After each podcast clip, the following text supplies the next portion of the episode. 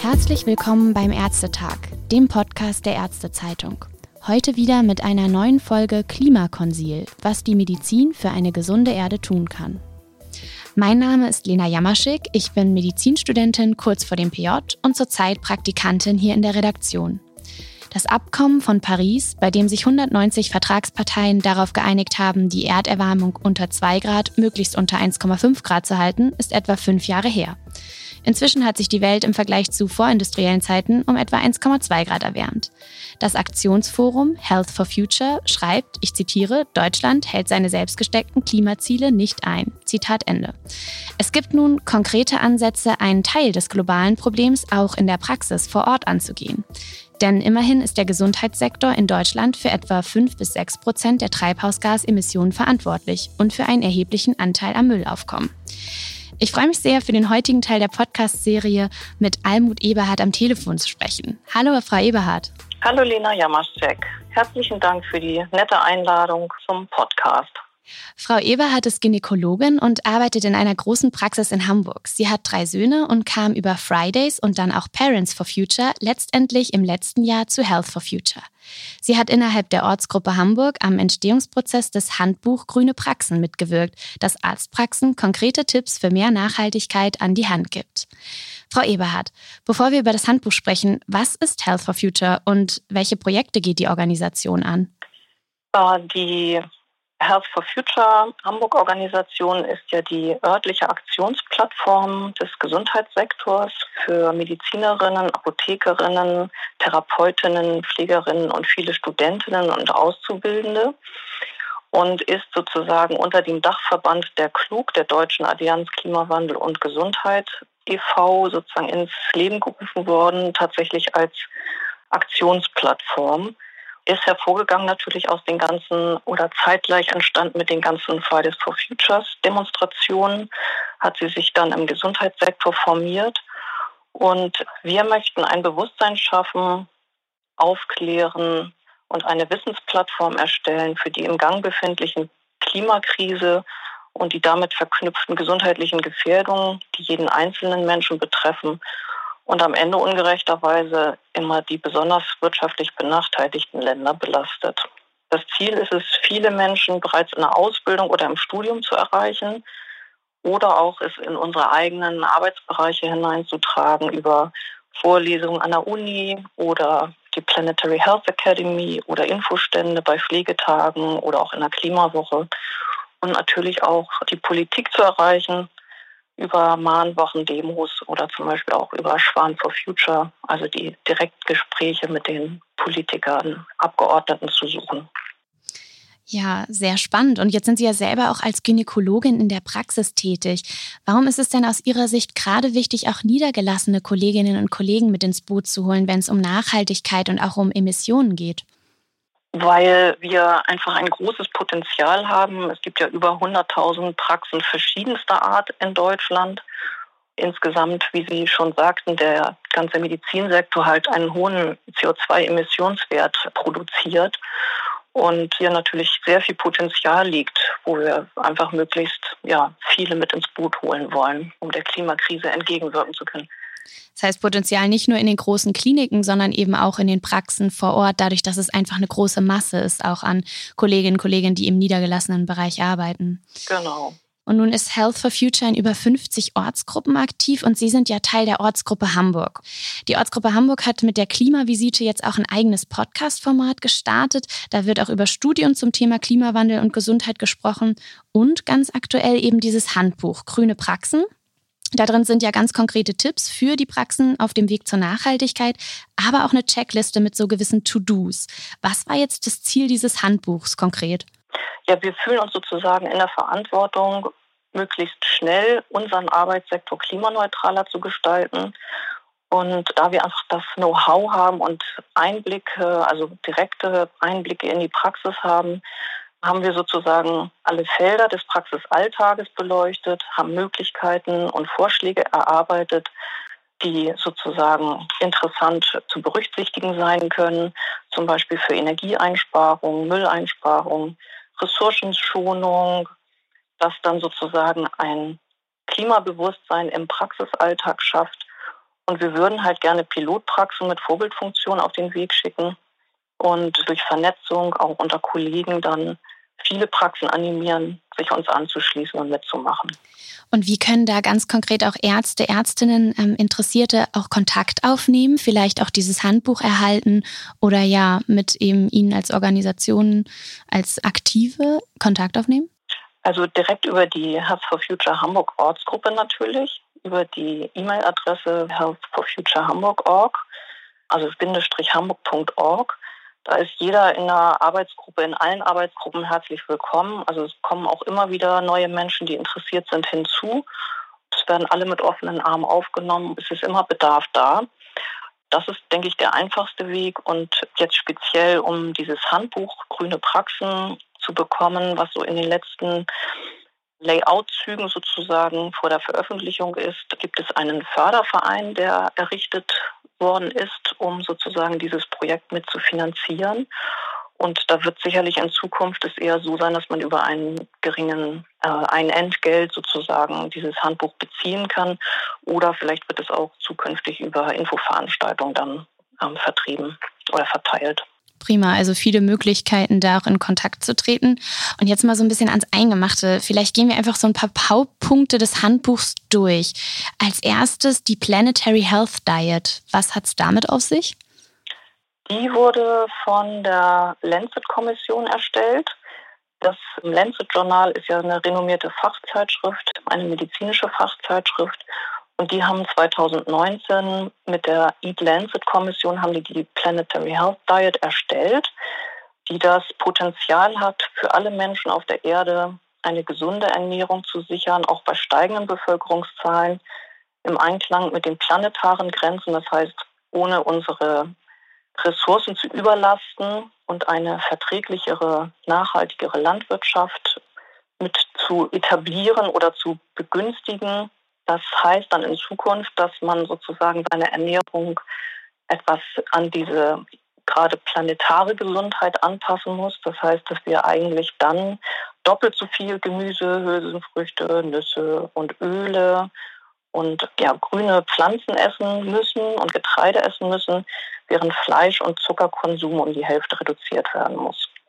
Der Vorteil daran ist, dass wir sozusagen alle stabil auf einem erhaltenswerten Planeten leben können und auch, dass der Vorteil ist, dass Zivilisationskrankheiten wie Adipositas, Zucker, Stoffwechselstörungen, Herz-Kreislauf-Erkrankungen in ihrer Häufigkeit langfristig auch reduziert werden können. Das heißt, dass wir, die Menschen sowie auch der Planet in Zukunft gesund bleiben. Ja, und wie ich das verstanden habe, ist sie eben etwas in Anführungsstrichen strenger bei Fleisch- und Milchprodukten als jetzt zum Beispiel der Ernährungskreis der Deutschen Gesellschaft für Ernährung, weil es einfach auch in puncto Nachhaltigkeit da noch mehr zu tun gibt, wenn man die Anbauflächen und so weiter noch mit einbezieht. Genau. Das Handbuch thematisiert ja jetzt auch noch die Energieversorgung und den Energieverbrauch. Wie könnten da die Praxen ein bisschen fortschrittlicher und nachhaltiger werden? Also die CO2-Intensität in den Praxen, wenn man das so als grafische Tabelle mal darstellt, setzt sich vor allen Dingen ja zusammen aus Strom- und Wärmeverbrauch, dann natürlich aus den Pharmaka, aus Papierverbrauch und den Instrumentenverbrauch zusammen. Und die Stellschrauben, die man sicherlich jetzt am ehesten und am einfachsten umstellen kann, ziemlich zügig und schnell, ist zum Beispiel die Umstellung auf Ökostrom mit grünen Labeln der Verbraucherzentrale, dass man darauf achtet, dass Geräte mit hoher Energieeffizienz und Energieeffizienzklassen bevorzugt werden, wenn denn neue Geräte angeschafft werden müssen, dass LED-Lampen gebraucht werden, dass unnötige Standby-Modi vermieden werden, die Heizung nachts runtergedreht wird. Und altbewährtes und bekanntes, zum Beispiel das Stoßlüften, was ja auch in Corona-Zeiten gerade top aktuell ist, dass man das einführt immer wieder und dabei gleichzeitig die Heizung runterreguliert und dass Sonneneinstrahlung durch Verschattung vermindert werden kann, also Erwärmung dadurch vermindert werden kann und Klimatisierung dadurch minimiert werden kann. Und was uns natürlich Corona lehrt, ist, dass auch ähm, energieeffizient sein kann. Zoom-Konferenzen, Telefonkonferenzen oder auch Homeoffice-Tage einzurichten. Also ganz vielfältig, da die Möglichkeiten vielleicht auch umzustellen als Praxis. Und jetzt sind auch die Punkte Mehrweg statt Einweg und Abfallwirtschaft gerade ganz aktuell. Der Spiegel titelt im Februar diesen Jahres, ich zitiere, Corona Deutschland versinkt im Müll. Dabei geht es längst anders. Gerade zu Pandemiezeiten sei die Menge an Verpackungsmüll insgesamt in Deutschland gestiegen, heißt es in dem Artikel. Zudem würde generell, was viele Deutsche nicht wissen, tatsächlich hierzulande nur ein sehr geringer Anteil des Mülls wirklich wiederverwertet werden.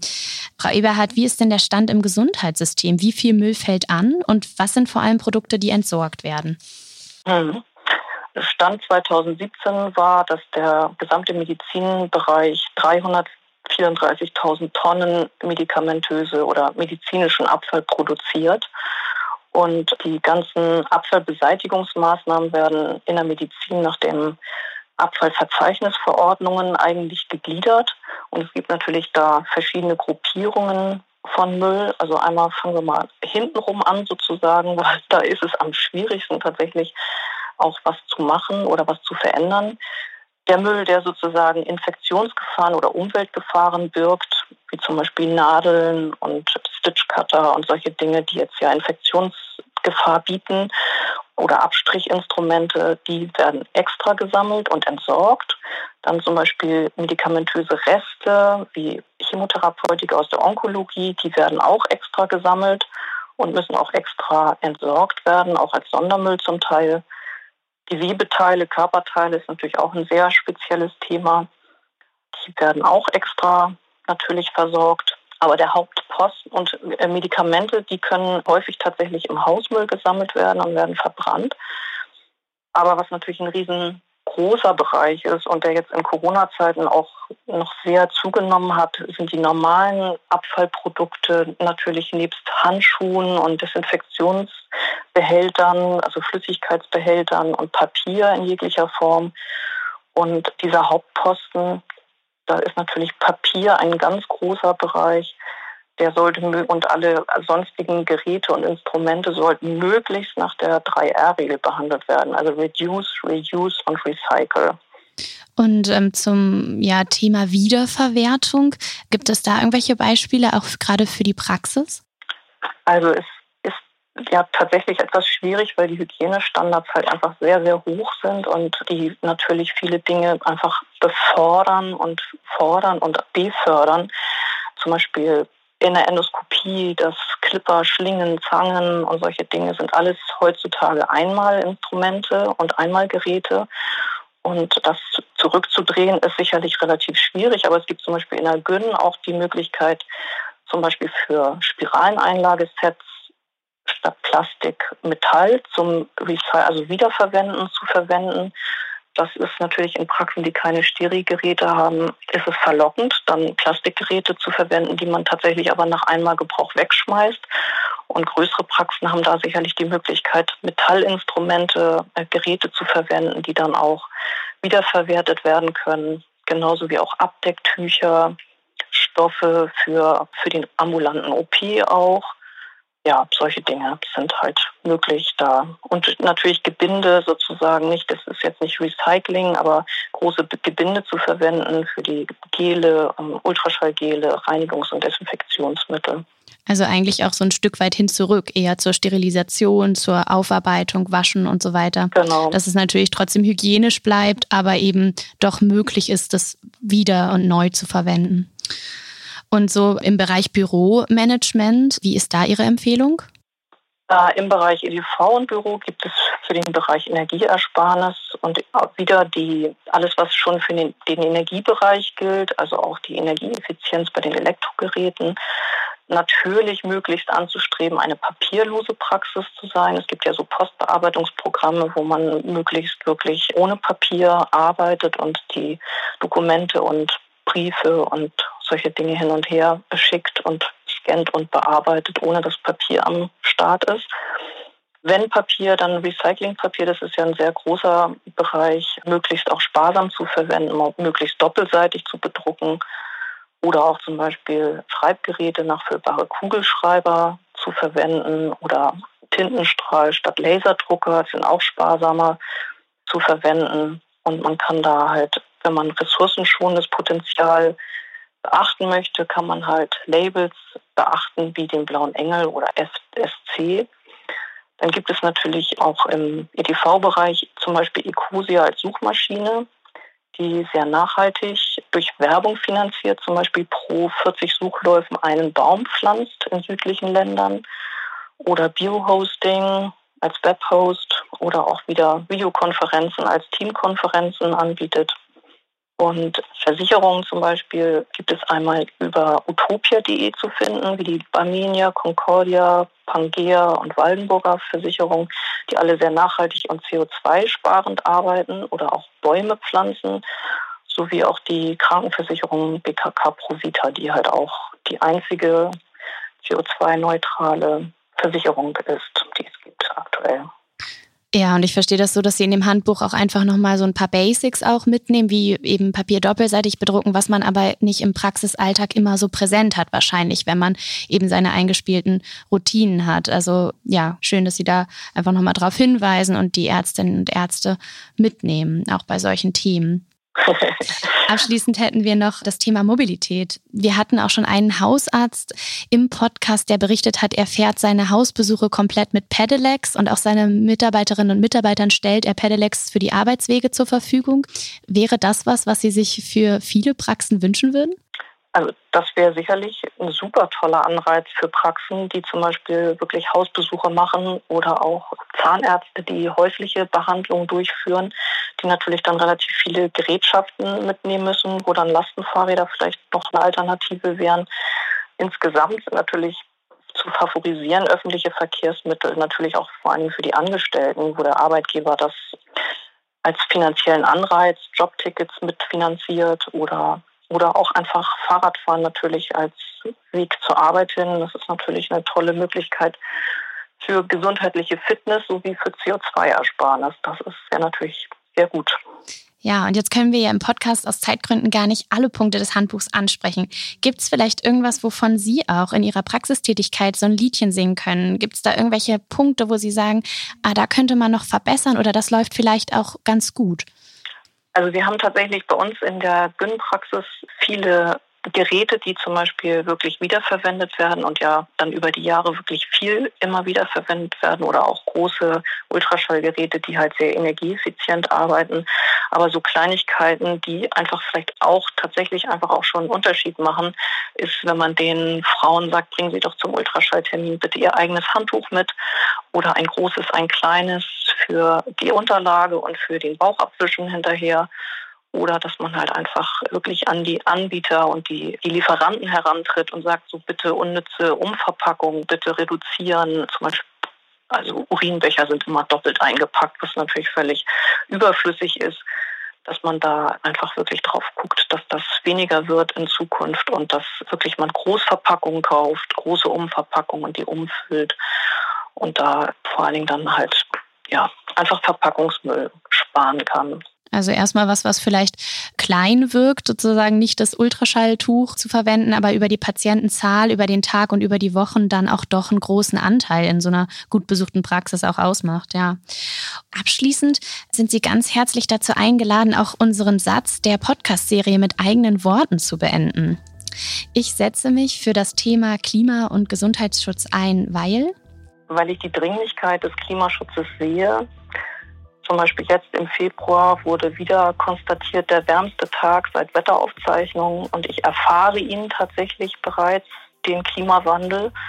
Und weil ich ein persönliches Interesse habe, für einen auch in Zukunft lebenswerten Planeten einzutreten und mitzuhelfen, diesen divers zu erhalten, für mich, meine Mitmenschen und nachkommende Generationen.